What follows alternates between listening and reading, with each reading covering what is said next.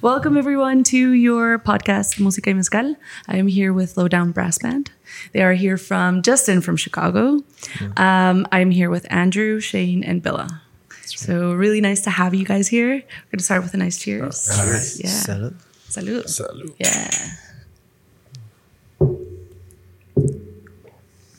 You guys also do that. The whole like, what do you guys? Why do you guys do that? We don't even know. Yeah, it's just what people do in Chicago. Sam, do, do we know Sam? There we Oh, go. to the house. Oh, oh, okay. so I think uh, I've heard in Vancouver they do this, but they do the the tapping because it's like uh, for those who are gone. Oh, okay. So yeah, and then in Mexico, some people do it, but it's like something that has to do with like seven years of bad sex or something like that. or it's just like totally different. uh, so I was just curious. I never do it because like it's not really like the biggest thing in Mexico, but some Okay. people do it. Um, so yeah. Anyway, um, so that has nothing to do with what I'm planning on talking with you guys. Uh, so you played uh, this year at Guilt. Um, you have uh, started your musical career long before uh, coming visiting Vancouver. Um, you started in 2008. Uh, how did you guys come together and thought like this is going to be like a band we want to try out? I mean, you know, being in Chicago and all being horn players, nearly every band of any type of genre always wants to add on horn players. And uh, we were all just really close friends, having played in a bunch of different type of bands together and decided one day, hey, we can start a brass band. And when we first started, it wasn't even kind of that um, serious. It was just kind of like buddies getting together and drinking and writing songs. And uh, you know, after a while, we saw something that we had that people really liked, and we started kind of incorporating our own sound into the genre. And here we are. Yeah, nice. Um, how did you like? When did you decide like let's get hip hop on like on board? Well, our sousaphone player and, and, uh, and I, his name is Lance, we were in a hip hop band together for like, I want to say about six or seven years. And once that dissolved, Lowdown was already going and he kind of eventually was like, well, why don't you come to a gig or two and see, you know, how it works. And then one gig turned into two, two turned into three, and it just kind of kept going.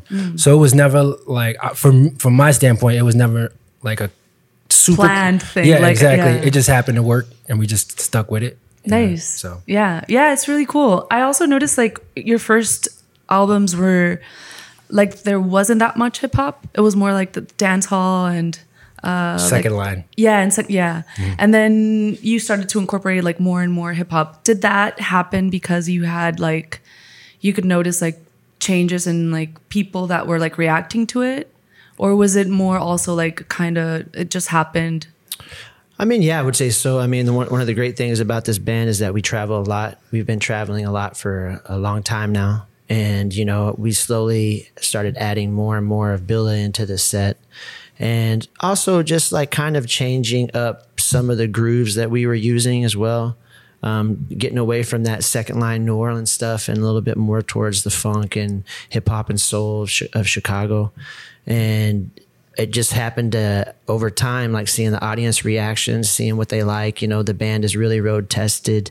Um, just uh, you know, it evolved. We the music evolved with the band as we were traveling. The more we traveled, the music just kept evolving. Nice, yeah. Um, and how did you start? Why did you all start like playing, you know, brass like horns? And was it?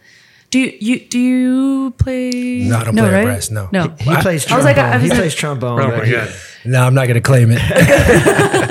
Yeah, I think I think a lot of us just came up playing the horn instruments as far back as we all can remember as kids. So I mean, I played the trombone and played my whole life, right? So a lot of us are freelancers in the Chicago scene too, playing a bunch of different bands. But like kind of how Shane said, we came together with mm-hmm. this band, and we really have the power to do what we want as horn players. Yeah. So it's nice. And was it? But was it like? Or do you have like musical families? Oh, Were- yeah. Was it like? Were you? I think everyone has a different because- answer for that. Yeah, I know for me, I'm the pioneer musician mm-hmm. in my family, but Shane has a very different story Yeah. to share. You know, I came. My grandfather was a pastor of a church. I, I grew up in a small town in Texas originally, Oh, okay. and uh, so my family were all church musicians. They had a traveling gospel group that traveled around and Was it Salvation sang. Army? You know, you know, I know they have like Salvation Army has like these big.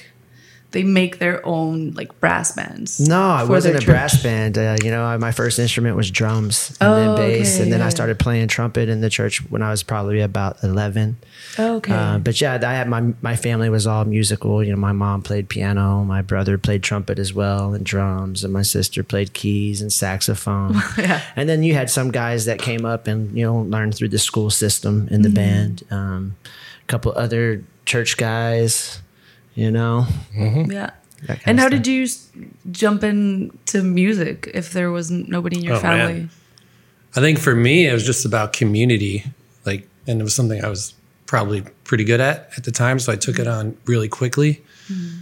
But even now, being almost forty, um, like the best part about playing is being part of the community mm. and like within our own group, but then the the cats and musicians around us and everything that comes with it. It's a blast. Yeah, yeah, I can imagine. Um, and how did you get into music? Well, when I was young, my mother always had me writing. So she would have me write poetry. She'd have me write plays, and then she also put me in a school called Harlem School of the Arts. And she tried everything. She tried drums. She tried violin. She tried piano, and none of that really stuck. But the writing always stuck. So I was originally born in New York, and um, and I was as I was growing up, hip hop was becoming huge. So it just kind of naturally Gravitated towards you know what I mean? yeah. And I was already writing, so it just kind of morphed into something that I was already doing. It just Nice. Mm-hmm. added the beat to it, you know? So yeah. it's kind of natural. And then when you sit down to like to write songs, uh, do you usually like how does it work? Do you guys have like okay, we're gonna start with this bass line, um, and then you start adding like the rest, or is it like I have this? Do you come up and you do like I have this beat, I have this like rhythm, I have this lyrics, and I want like this kind of melody, be like you know behind it. Is it a mix of everything? Yeah, pretty much everything you just named is the way it goes down. So it can go down any way. You know, he can come with something, I can come with something, Andrew could come with something, our sousaphone player Lance can come with something. So it's not really. I feel like if you decide, hey, it has to come this way, you're gonna like not take advantage of all creativity in the room. So if you just naturally are accepting of where something comes from and you just build from there, I feel like you're gonna have the best possibilities out of that. You know? Yeah, yeah. Um, and now that you you have you're touring these two last albums that you that you had, how did you how did you do it? Like you were you basically did those albums while like during COVID. So I imagine it was like extremely challenging. But you guys kept yourselves like really busy Yeah. because you you you know came up with two albums and um, so how did like that brainstorming, writing the songs during that time came about? Well, I mean, just like for everybody else, ever, you know, lots of people in the band. The band actually used to be just a little bit bigger, and we um, had a couple guys that decided to move on and do some other things with their lives. And so we saw ourselves being forced with kind of a need to kind of reinvent our image a little bit around the new sound that we had already been touring on. But we had th- these last two albums were kind of the first ones where we really got to showcase that in the studio. So we just took that as an opportunity because everybody had time at that Yeah. moment in time. And we did this thing called the Real Sessions, where we did for every two weeks we made a new song and and we made a video for that song, and we did it for we did it ten times. I don't know how long it lasted. It was It took probably 20, about it took 20 weeks. yeah, 20 weeks. And um, that really propelled us because it doesn't sound like it's a lot, but to do a brand new song and a new video every two weeks, we had to go out and film it during COVID. So we did a lot of it guerrilla style, just going in Chicago. It's if you watch it, you can watch them all on YouTube back to back, and it's really kind of a beautiful representation of the city. Um, It's kind of all over downtown um, lots of fun stuff. But uh, and then and then the um, lowdown. We a lot of it recorded. Yes, how we did a lot of it recorded remotely. So um, we would record. Um, everybody would record their parts. We'd bring it together, and just because we'd been playing together for so long, we were able to do that. It's not the most ideal way to Yeah. record, you know, but like it was kind of fun to take on that challenge and see what we mm-hmm. could do with it. You know, it's fun to, to get into the studio and make music is kind of a whole nother art form of, Yeah. of, of making it. So. And how like what kind of challenges did you encounter the most besides not being able to like be together? But like when writing, you're like, oh, I usually do this when I'm like when we're in person, and now I can't because you have to be like, hey, you there? Hey, you there? No, hey, I, can't hear you. I, feel lost like, you. Yeah, I feel like the biggest challenge we had during those COVID years was just the transformation we went through as a band. Kind of like what Shane was saying. We lost some cats, Mm-hmm. but ultimately it helped us move forward and kind of find like our our current sound of where we're at. Mm. And those and those real sessions like probably were the saving grace for all of that. I Yeah, think like if you sure. really take some time to honing reflect on it. like all the Yeah, and we did that that second year of COVID, like 21 or 20, 2020, I think, right? It was- I think or it was 21. It was 21. yeah, and I mm-hmm. mean, that kept us going, but it also f- helped us all find something new and Yeah. fresh within ourselves. So, I mean, it was pretty rad. Well, and it also kept the camaraderie together Mm-hmm. because it would have been real easy for everybody to kind of just float away. Yeah. But having to be together for so much in a week span of, a week span of time, it's like you you you remember how much you love being around all the guys and making stuff with them and like wanting to push forward and keep things going and not succumb to the complications of COVID. You know. yeah. And now, yeah, now we're here, we're like almost 2024 and it feels like I mean, this is this is where we're at now. Like like we're powerful now. We're Yeah. we're rolling through. I mean, we've as soon as we could get back out on the road, we did that. So it's been like a solid two years, maybe two and a half years now. Mm-hmm. And it's yeah, and I see incredible. So. Like the way you do like your touring is like pretty like kind of tight. You know, like you do like three gigs in three days, so it's kind of like, and in different cities, so it's Yeah. like yeah, like a we little found that hectic, that guess. Works really well. I mean, I mean, I don't want to speak for the whole band, but I always imagine like this band. This is like 2018, 19 when we were we were touring at that time, doing things right. Mm-hmm. We had um, been up, even up here in Canada already at that point. Mm-hmm. But for me, I was like, man, the dream would be to just like fly out for like three or four days, awesome destinations, Mm-hmm. do some killing gigs, and then like you know Fly go back. back and do it again the next weekend. So here we are now, and it's like sort of happening. Yeah. And now, but now we already we have bigger dreams now. So think about next year. Yeah, yeah. nice. So, what are your plans for next year?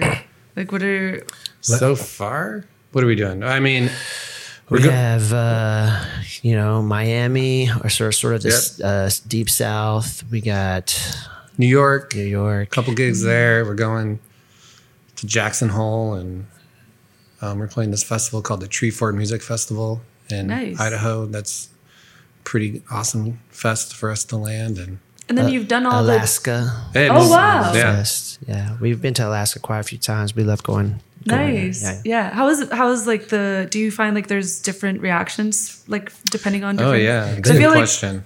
They love they love the party. yeah. Yeah, it's crazy up in Alaska.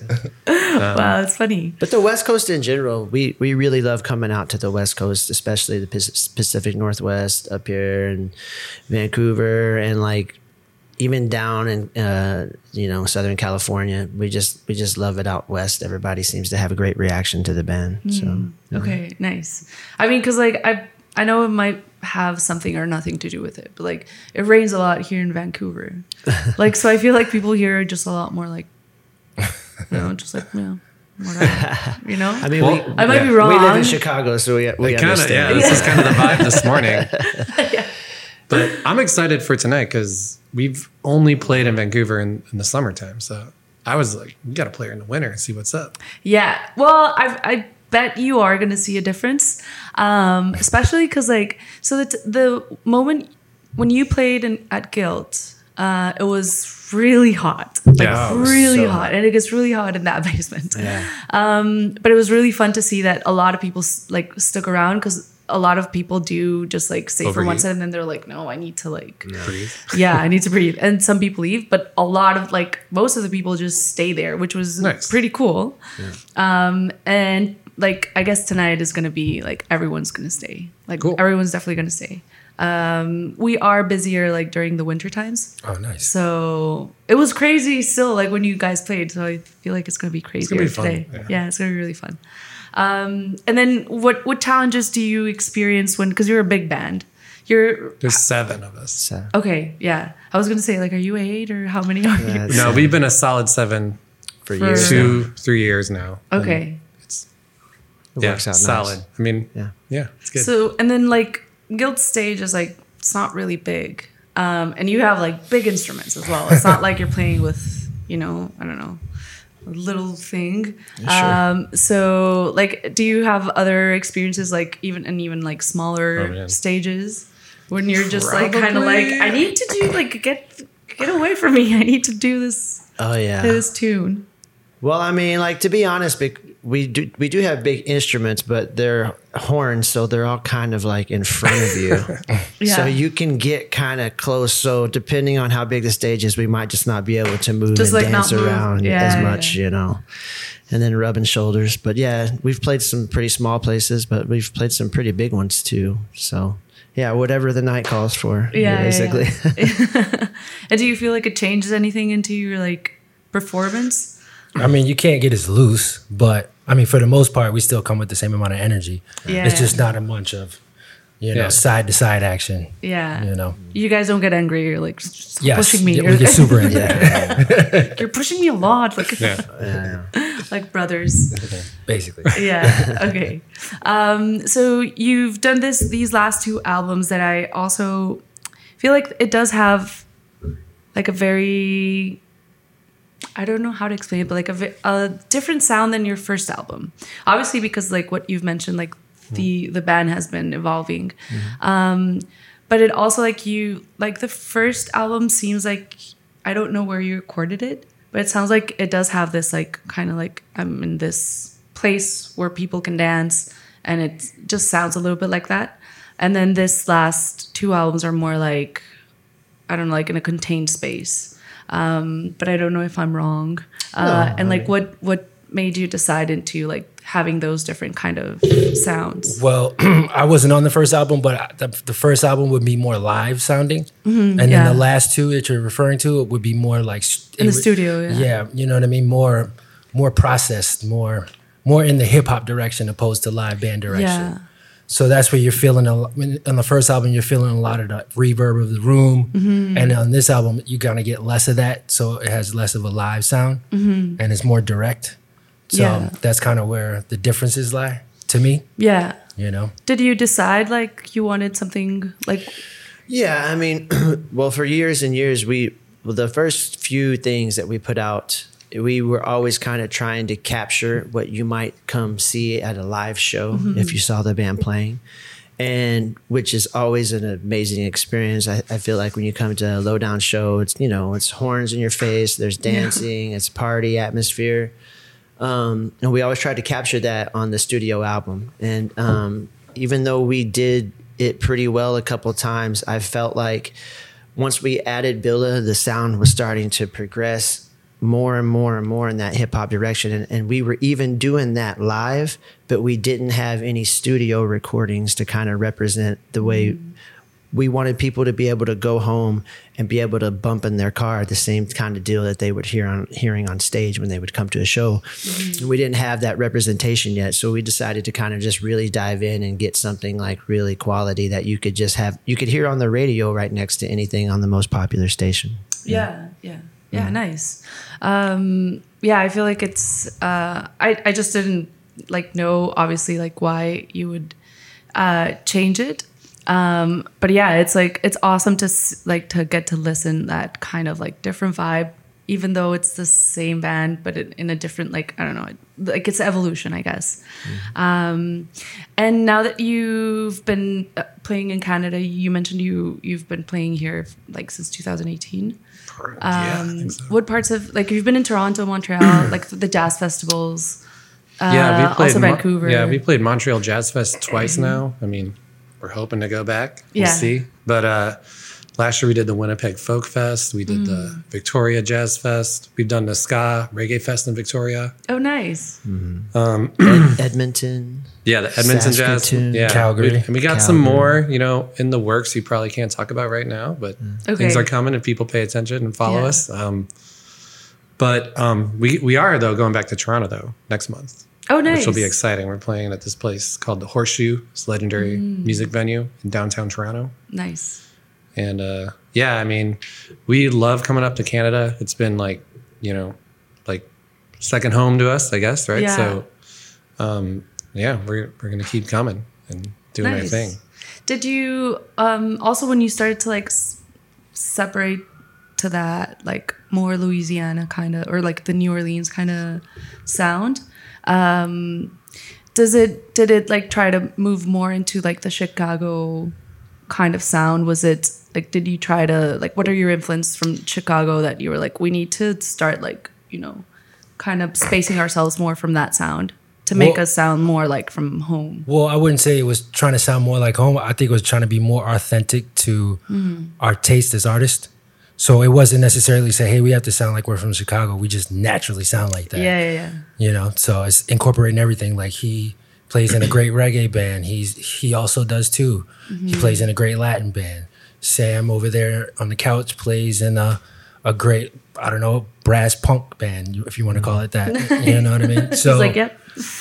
And they're they're super big too so like i mean there's a bunch of influences coming from everywhere and it wasn't like we say hey let's sound more like chicago it was more like hey let's stop sounding like something where we're not from Yeah. Okay. Yeah, that makes sense. Yeah. And it's also how, like a little bit. It, I mean, it, when we say it just evolved, like it really didn't happen overnight. Because like when we first started out, there definitely was the intention of being like, oh, we're gonna write songs kind of in the style of, you know, Rebirth Brass Band or mm-hmm. Dirty Dozen from New Orleans. And but we all the one thing that we always did was we always wrote our own original music. Mm-hmm. And then even from then, when we were still kind of doing that second line stuff, we would still have like hip hop songs that were our original songs that would sound a little bit more like who we were as artists. And then over time, you just add more and more and more and more. And then yeah, like Billa said, it was it was just a matter of like trying to be more authentic to our mm-hmm. artistic selves. Yeah. Yeah. And then like also when you come see a live show now, it's like you still see these elements of like what the old part of the old sound that we used to have are still Yeah. in there. And because it's really all connected, like, you know, New Orleans music and hip hop and jazz and all that stuff, soul funk, it's all it's all connected Yeah. back to this root, you know. So Yeah, it, totally. it just works. Um, and then you started you so you have a few songs in which I also wanted to talk about some songs in Spanish where you have like some verses in Spanish. How did that come about? Like, what did you, when did you decide like oh, you know we're just gonna start? Well, he's from Texas, so he's always like little Tex-Mex, and then so he wrote this. The one that I can specifically think of is uh, Ranura de la Noche, and Yeah.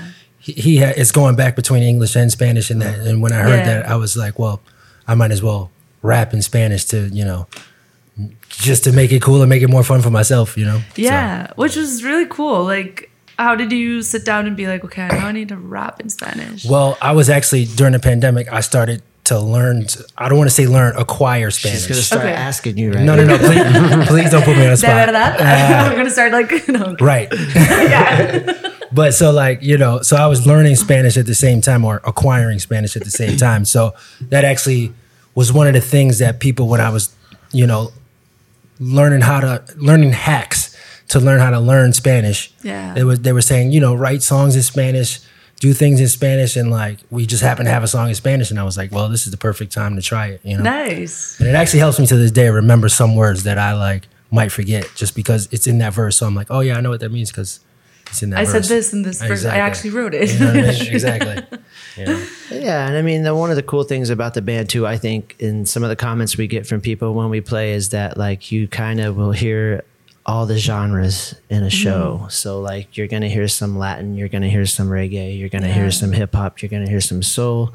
It's just a little bit of everything, and yeah, we you know we love the Latin rhythms for sure. Yeah. so does that mean you speak Spanish then? Uh, no. what no, part of from Texas are you from? I'm from a small town. It's called Krum, which is close to, I guess, north of Dallas is where you would say. But Oh, you're not gonna. Yeah, it's really small. Well, I'm from Monterrey, so I'm from Northeast, but it's like Okay. border with Texas. yeah, yeah. So, So, not I'm Monterrey, closer but to like Oklahoma than I am okay, to Mexico. Yeah yeah, yeah, Okay, I was like, well, we could be neighbors, but yeah, Yeah, yeah. Well, yeah, Texas is a big place. so- It's yeah, it's pretty big. yeah. But yeah, at the time, I like was playing in this uh, uh, Latin group with the Honduran guitar player whose name is Charlie Butteran in a group called Radio Free Honduras. And you know, I would, had written, I had written, writing, I had written a few songs that I didn't know if I was going to use with those guys, and this one worked out great for for a lowdown because yeah. you know, 'Cause Billa, he- Billa 'cause- put that nice Spanish verse on there. because he wanted to sing it. In the other band, he might not have sang it, sung it. In It's, this- it's, it's, it's la verdad. I didn't know that. Okay, cool. Yeah. Nice. Yeah. We're all learning something. Yeah, nice. And now that you like have these, uh, or you have Ranura de la Noche, um, are you planning on still like maybe working on something that also has some Spanish in it, or is it like, oh, we'll see what happens? I mean, there's no really rules for us when it comes to writing, especially for Bill and I lyrically. Like we, whatever we feel like. And sometimes the music lends for that as well, you know. So Do you have sometimes like uh, moments when you have to be like, we have, I have to sacrifice, like either this, you know, these lyrics instead of like this part of the melody, like when I'm playing this sound, and you're like kind of maybe or not like fighting over it, like no, we need to keep this lyric, and you're like no, I want to keep this, you know, this sound. I mean, I'm pretty easy. Like I'll get rid of a if it's if a part of a song doesn't work, I'm totally cool with parting ways with it. Especially mm-hmm. it could even be something I made. It's like, but whatever's best for the song is how is is what the way I feel. You know. Is there someone who usually like tries to, you know, take control of like, no, no, no. Like I think this is like the best way the song can. I don't think sound. so. It's it's kind of collective. I mean, um, we Bill and myself, and then like the sousaphone player Lance Loisel. Um, we've spent a lot of time in the studio together, kind of helping each other make those decisions. But like, it's not one person that's ever just like saying, "Do this, do that, do that, don't do that." You know, Yeah. it, it the times that it has been, it always just comes doesn't work out the best. Yeah. So it's better to like leave it open. And, Yeah. and we also have to give credit to our, uh, our engineer Dan Zorn because he's kind of the the mediator between all of the opinions in the band. You know, if, we'll kind of go with what he says for not all the time, but for the most part because he is Like the outside. exactly the Yeah. outside ear. So he's not all in it, and he's just looking at it from the outside and being like, "No, guys, this is probably the best way to do it." So that's kind of Absolutely. kind of mediates it a little, you know. Yeah. Um, how have you been like feeling playing at uh, at Guilt since last like the last the first time that you played and then uh, this June that you played? Well, the first time we played, I mean, it, it was on our it was on our list as one of the funnest shows we ever had Yeah. Oh wow! because we used to say the two best shows that we had, or the, the two funnest shows, was Montreal Jazz Fest the second time on the big stage, and then Guilt and Co. because it was a smaller club, but I mean the energy in there the first time. I mean, there was a line outside the door the whole night, and I mean, night, and yeah. people never really left. And Yeah. I was like, I mean, if you're gonna have a small club show, I mean, to me, that's like the most awesomest club show you can possibly Nice. have. You know, nice. Uh, what's your favorite place to play at uh, in Chicago? Like that has mm-hmm. that kind of like oh I had- like this feels like really. It feels like. I'm trying to think. Do you have one, Zell? I mean I guess it could be different for like Uh, it would probably be different for, For all everyone. three of us. Yeah, we might all need to give that answer. I think for me, it's gonna be the hideout. I knew he was gonna say that. Yeah. I literally just played another show there a couple weeks ago. Not with mm. these guys, with another band, and mm-hmm. but we've crushed there plenty of times over the years, and yeah um, it's also a small room. I mean, it's like 180 cap, so it's got that Yeah. intimate vibe that Guilt and Company has, but it's standing mm. room only.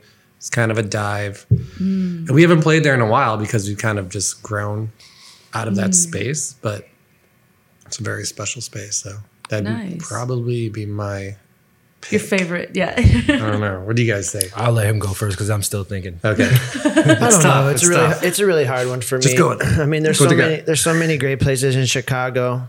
I mean, I don't want to say it because one of my favorite places they just they closed down a few years ago. It used to be the Double Door. Um, but now I would say that's probably still open. I really like playing at a at Lincoln Hall, which is like um, there's two clubs in Chicago that are owned by the same people, Lincoln Hall and Schubas, and they're both like really great places to play. Mm-hmm. Great sound, great rooms. yeah. I mean, if you're gonna talk about a rowdy show, I I'll have to I have to co-sign with Andrew about the hideout, but also I do like some of the classier joints that we've played. You know, you could play at Andy's Jazz Club downtown. Mm-hmm. You can play at Untitled, which is a burlesque bar. Oh, okay. So it's kind of awesome. It's like you know, it's just kind of depending on what mood am I in for the night, mm-hmm. which one I would choose. yeah. So, Is it like different crowds as well? Like Oh, different yeah. kind of like mm-hmm. rowdiness or Yeah. oh yeah, yeah. the okay. the Andy's Jazz Club is like grown and sexy, and so is Untitled. So it's not like you're not mm. raging around the room. You're just sitting there like yeah. yeah. nodding your head, you know. um, and do you have like a favorite places to play like back home, like you in Texas? Uh, Have you have you played? We have, yeah. Yeah? We just recently did. I mean, one of my favorite places to play in Texas for us is San Antonio. There's this little spot called Luna, and every time we play there, it's just a packed house, and everyone mm-hmm. loves it, and love the mixture of people and just the vibe in general. Mm-hmm. Yeah. Yeah, nice. Do you guys have like? Well, you're from New York, but I don't know if you have like a favorite place to. Um, have you played in New York? Yeah. Yeah, yeah, yeah. I was like, yeah, you have. Um, oh well, the it's it's fairly new to us. We only played there once, but I loved it. It was Amon's Jazz Club, mm-hmm. and it's kind of super fancy, but it's like still cool. It's like underground, Yeah, yeah. so yeah. like it's like you got it's to like kind that in between. yeah, yeah, you got to kind of be like in the know to go. Yeah. Mm. and we may or may not be playing there in March, Oh, okay. Maybe first weekend. may or may not. That's right. Yeah. So many Check details. it out. but yeah, Just that, like- that place is dope. yeah, exactly. Um. Yeah. So people should, you know, stay Yeah. stay aware. That's right. Be aware. Yeah. Okay. Um. Now that you've like you're touring these two albums, um, are you working on another album right now? Yeah, I mean we're we're actually starting to tour on the album that's coming out in the spring. We just came out with we've had this is our fourth single off the album that just came out. It's called So Long. Um, the name of the album is going to be called Citizens of the World. Um, yeah, so we're excited about that. We're going to come out with a couple more singles before the album comes out, probably hopefully in April. Around then, that's the plan Like ish. Yeah. yeah. so we're excited about that. Um, look for even more um, evolution in the sound and all that stuff. Nice. And it's it's you seven, the same seven, right? Yep. Yeah. Okay. Um now that you've also like uh well you've worked with these two albums, you're working on this this uh last album. Um do you feel like there's also a difference between how you like how your sound has evolved, like how you write the lyrics now versus how you did back in 2008, 2011? Oh yeah. Well, I wasn't on those records, but I can from an outside looking in, I could totally tell you there's a complete difference. Yeah. You know, because go ahead, sorry. No, I was just gonna say I when she first said that I thought you were gonna just say even from the the last two albums because I think that way we have written lyrics is different even from when we first started the real sessions back during the um, pandemic. Um, we've just gotten better at it. Um, started to be a little bit more vulnerable with our topics and and just and just continue to grow as artists and, and, and individuals and letting people in a little bit more on who we are. Okay, nice. Um, do you have any like songs where you felt like the most vulnerable while writing them, or like playing them the- even? I love the new single, So Long. Yeah, that's I think favorites. both these guys are, you know, Crushing it. letting the truth out. Yeah. It's a it's an it's a kick ass song. Yeah. I'll, I'll agree with Andrew. Yeah, it's one, Did of, you- my- it's did you feel it, it's one of my yeah. favorites. Yeah. Yeah, yeah. and how did you sit down to like write that? Were you like in a specific moment in That, your? that was that was pandemic style too. So it's just Mm-hmm. kind of like passing it around Yeah. and getting it done. You Mm. know, but the reason that one is more, I, I guess you could say, vulnerable or sentimental is because it's slower. a lot of our songs are kind of up tempo, just Yeah. because when you're a brass band, it's kind of like people are expecting. It's kind of like that deal. That, you know yeah, what yeah. I mean? So it's like that one is slower, so I you you can get more introspective on it, or Mm. when you do get introspective on it, they can feel it more because the beat's not all in your face. Yeah, yeah, yeah. The beat's laid back, so now you're now you're really listening to the lyrics, and you're like, oh, okay, well, all right, Like this is different. yeah, yeah, you know. So But you don't. You guys don't necessarily feel like something. You just like feel it musically because it's slower. No, no, no, it's a love song, but it's about kind of yearning for love that's not there that you can't wait to get back to. Okay. you know, and you know that could come from a real place or not. You know, who knows? But mm-hmm. We're not going to reveal it. That will remain a secret.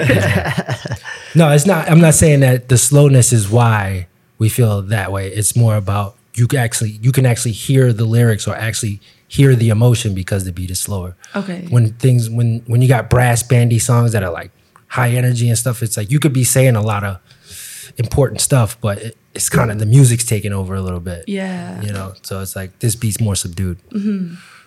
And do you have more songs that you've worked from like during the pandemic that you're now or like songs that you worked during the pandemic that you didn't really record and like are kind of like workshopping when you tour?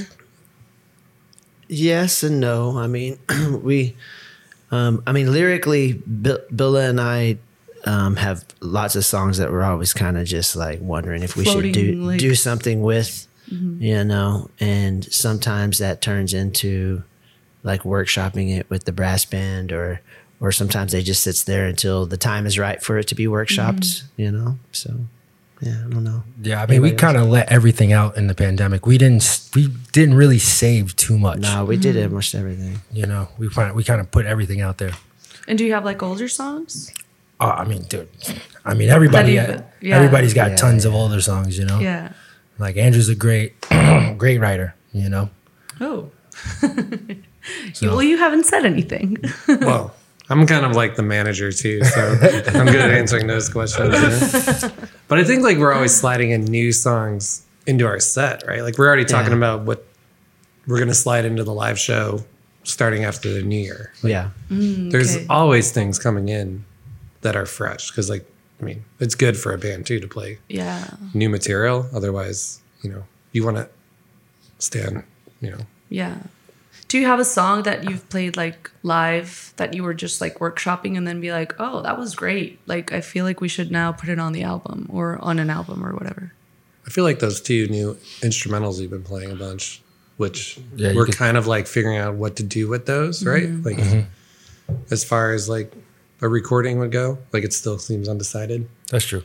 but they kill live. So And have you had songs that you're like, well, I didn't expect that reaction?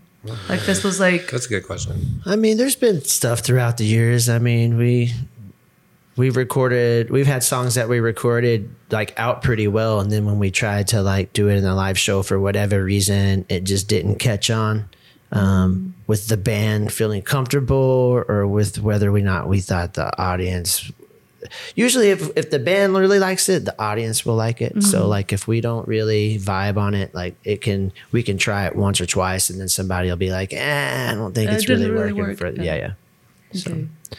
So it does, yeah, it doesn't change much. Like, from, like, if you, if you like it, you know, it's going to be like, okay. It I doesn't really so. change for something that you workshop. Like, you're not going to expect, or if you expect something different. I Um, mean, it's happened before. Like I said, I mean, I'm thinking specifically. I mean, it's kind of inside, but we we did this. We we had a few days off in Colorado several years ago, and we workshopped this song and recorded it even at this place we were staying at, and then we tried to work it into the live show, and it just kind of just never like really clicked, and it never really worked. And in fact, one- in fact, one of the last times we were um, up here, somebody played it on their phone or something because we had forgotten all about it. And we are like, oh, yeah, we Oh. did this song, but we never, we only tried it like we were trying to decide how many times we tried it live. And I think it was like a total of twice. And we were just like, nah. You let it like, die. Yeah. You were like, nope, it didn't work. Have you had any that you're like, no, it's gonna work? It's just been like, we were just not in it. Like maybe you guys were, I don't know, like one of some of you guys were like just not in the mood or something. 'Cause I guess it could happen. Like, Well, okay, here and now here's here's one that's like kind of in the middle. It goes back and forth. Like it works, but for some reason we kind of abandon it a little bit. Mm. It's we have a, a, cover of Jimi Hendrix's "Foxy Lady," mm-hmm. and it works. It it does well at the shows, but sometimes we don't play it, and it's and I couldn't even tell you exactly why not. But mm. sometimes it's like we're gung ho about it, and then sometimes it just falls off the set. I don't know if it's my fault, like if I'm not vouching for the song enough, or or what. But it works. It just kind of like goes in and out sometimes. So like that one's in the gray area. It's like we. It works, but then do we want to play it? So it it, Yeah. it, it it goes back and forth with between all of it. You can have one that we thought was going to work that doesn't work, one that does work, and we just kind of go back and forth on it, like, ah, does it work or not? Then there are times when a song metamorphs into its own form through a bunch of live shows, mm-hmm. Yeah. like maybe not the actual making of the song, but the form of the song, Oh. the solos, how many times the hook comes back, mm-hmm. if there's any verses, like that definitely happens with the form of the song can change. oh, nice. You know what I mean? So there is some improv and there is some experimentation going on up there. I mean, for example, even the song he's talking about, we kind of started playing it more recently, and now there's a different form to the song that we've been doing live, and it's kind of been working. So we'll see if it stays in the set. you Yeah. know? I guess sometimes it can happen when you're just like playing, you know, a set and then you're like, oh, I feel like this song doesn't fit right now because it's, you know, maybe a different, you know, a different crowd, different reaction. You're like, maybe this one doesn't fit right now. I mean, it's a song that works, but it just doesn't work right now, right here. For sure. Or, you know, it can happen. I don't know. Um, have you ever had like moments where you're just like, just like in the moment when you're just like, we're not going to play the song anymore? Oh yeah, we Like call, don't like don't don't don't don't do the oh, song. that, it was like on the set, and we're not gonna play. it? like on Oh, the that happens moment, the like on the yeah. moment when Yeah. you're just like, and then you're like, no, let's Yeah. like just skip to this, Yeah, one. and yeah, everyone's yeah. like, what? Yeah, okay, okay, we'll skip it. every eh, probably every show almost. Yeah.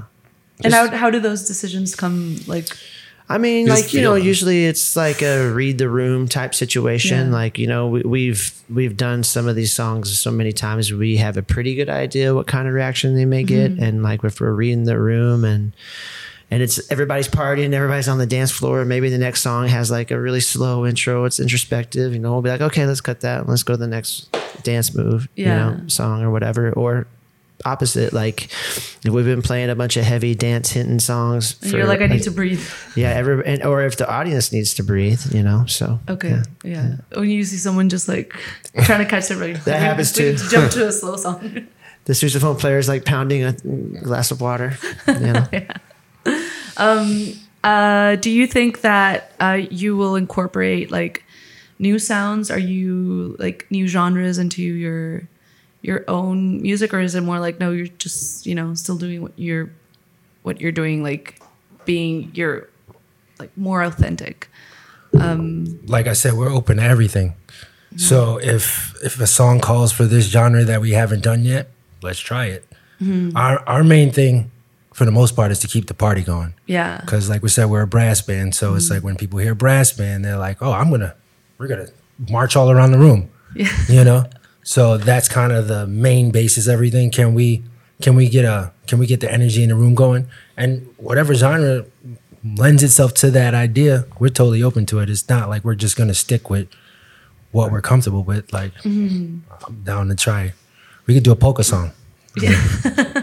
I think though we're pushing the specific instrumentation of our band though. Okay, Like forward, yeah. not trying to be like other bands Mm-hmm. that might get compared to us, all right? So like we Yeah. want to have our own sound and we've worked really hard at that to get to this space and place that we're at with our own sound with Mm. this group of instruments, which I think is really cool and really unique.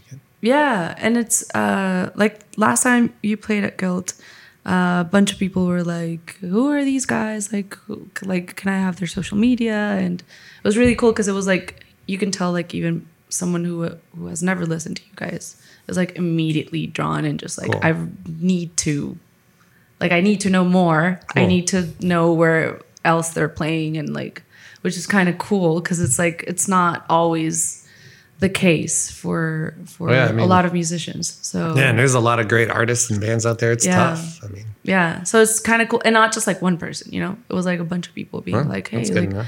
can I? That's great.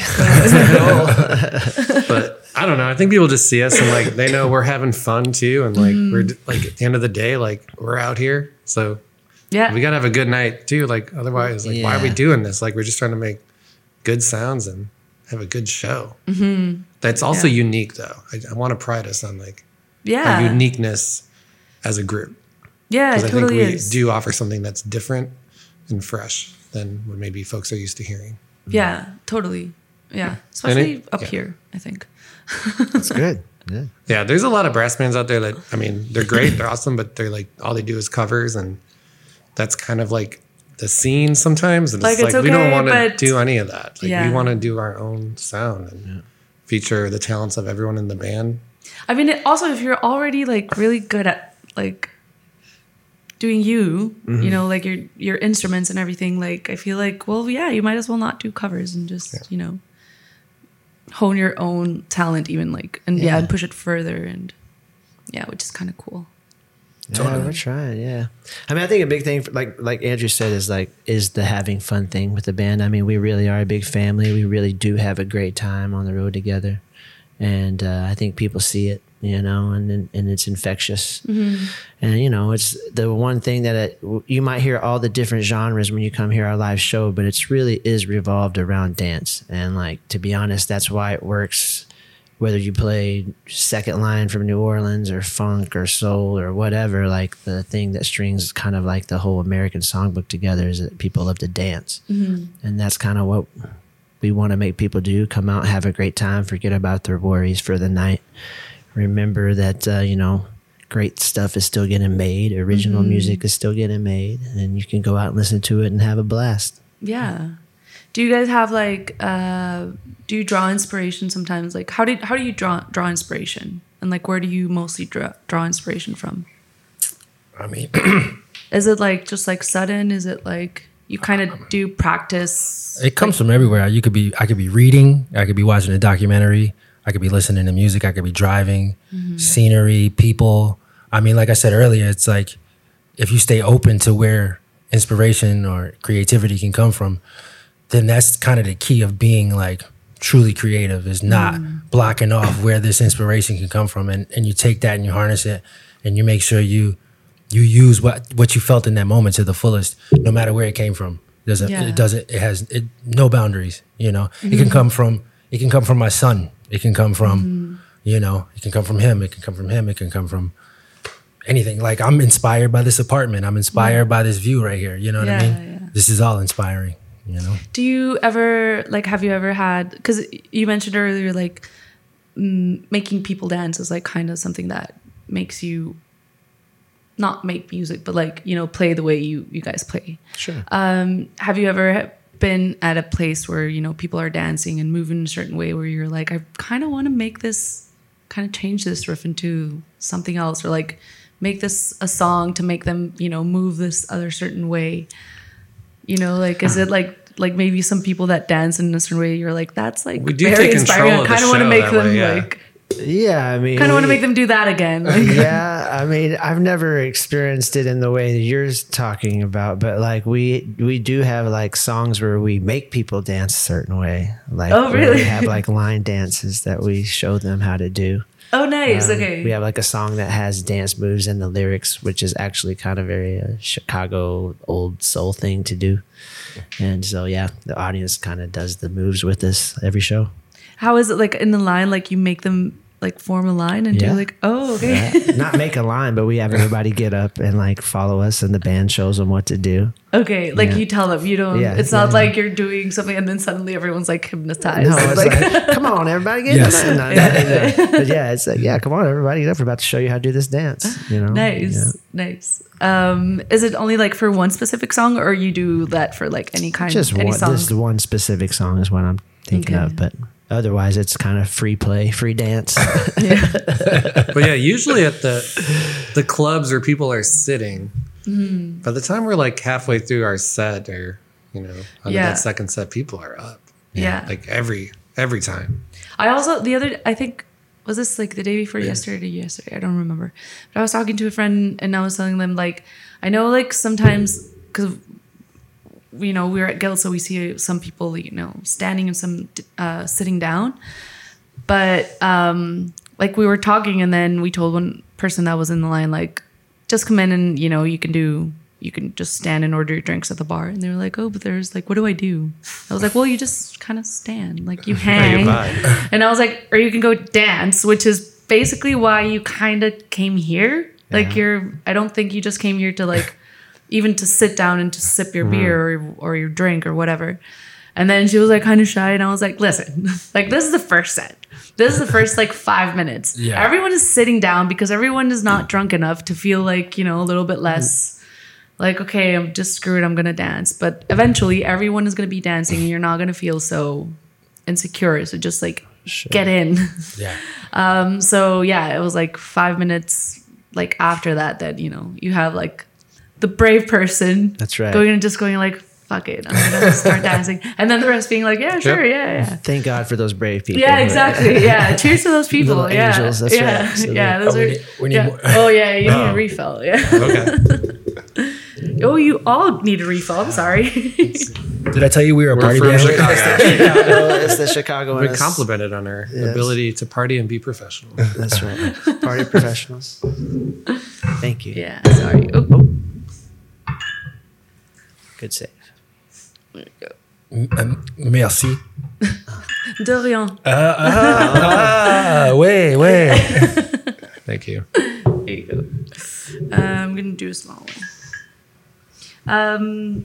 Okay, so you do have some like you have a song where you make people dance. Uh, do you usually start with that song No, to make people just be like, or is it more like you know these people are kind of It's it's that kind of shy. We're gonna make them dance like Yeah. beforehand. Like that one's a little. That one's closer to the end, but we we kind of kick off the party jumping. I mean, we have songs right at the beginning that are very much like get up and jump even. So Yeah. like yeah. Well, you guys played together, like everyone was already dancing. Yeah, like everyone was already like by, like I don't know, minute one. Uh, I I don't think I saw anyone like Yeah.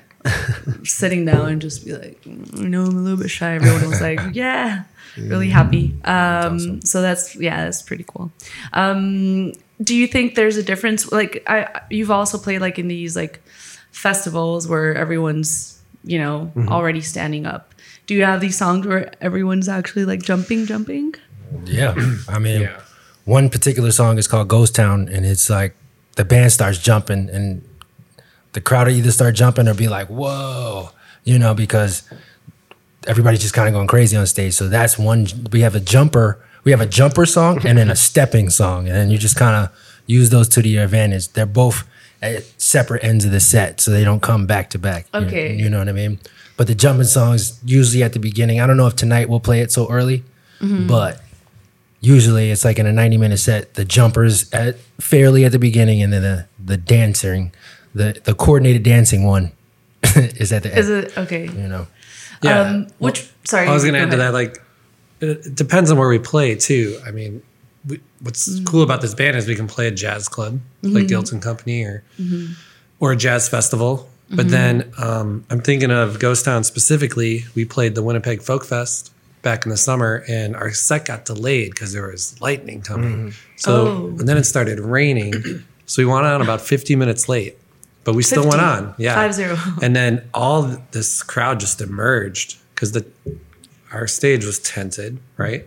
And all the, this this huge crowd came by, Mm-hmm. and then we hit that tune, and people were just like freaking out and jumping because you know the anticipation built up, and Nice. it was the right environment for that kind of atmosphere.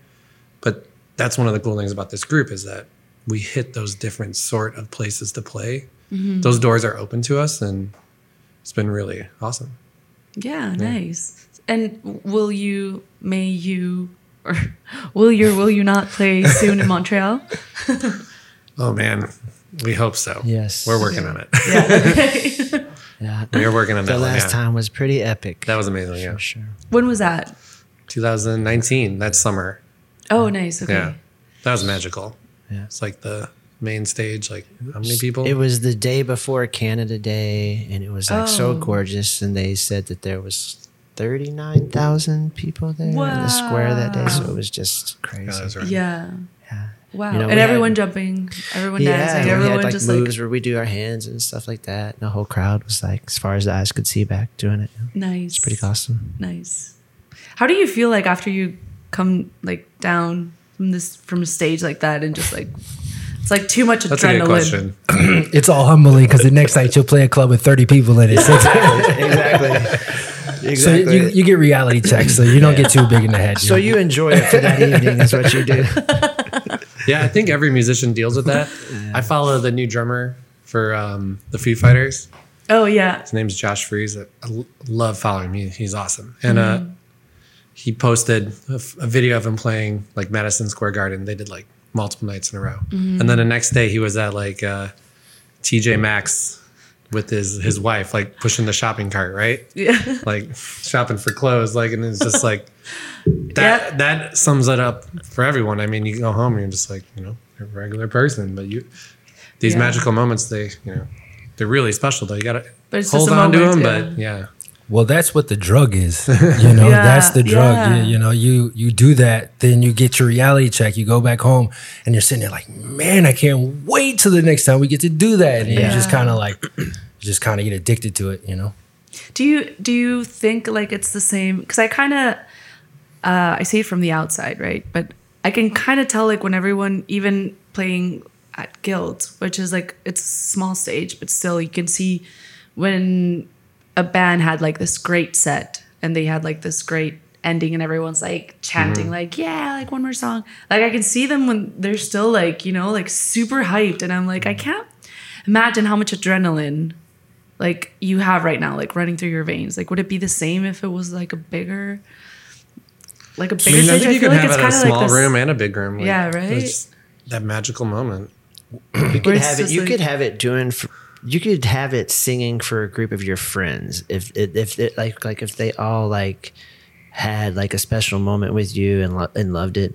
That's what Bill I think is talking about. Like the drug of like just like getting that like, Like of, of doing something that like- you love to do, and then having like the people.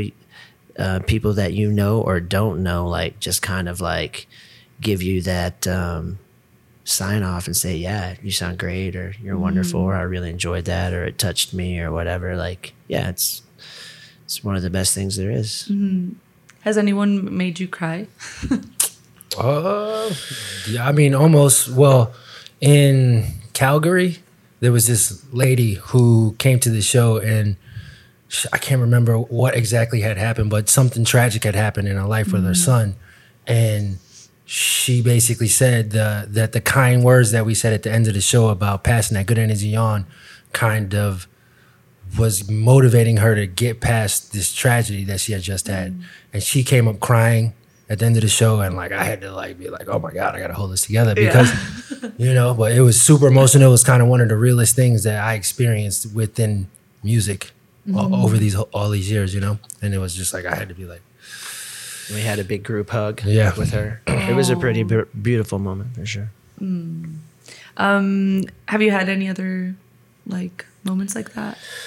I mean, not as not as con- not, as as, touching, like, dramatic yeah. and kind of touching as that, but you know, we always have similar moments. Like was I've had people come up to me and say, like, I really like the things that you guys represent. Like the the mm-hmm. thing we have this message that we say at the end of the show, um, just about passing that good energy on, like Billa just said, and kind of just like making sure you're like passing on love and like making sure that um, you're remembering Paid forward. And, yeah all that kind of stuff and like you know a lot of bands don't ever say anything like that and I, i'm really proud of how we we let people know what we are about and what we represent and i think people appreciate that vulnerability and, and appreciate the fact that like that's what we're traveling around doing. And they were able to be there on that night and see that and feel that and be a part of it. And so yeah it's one of my favorite parts of the show.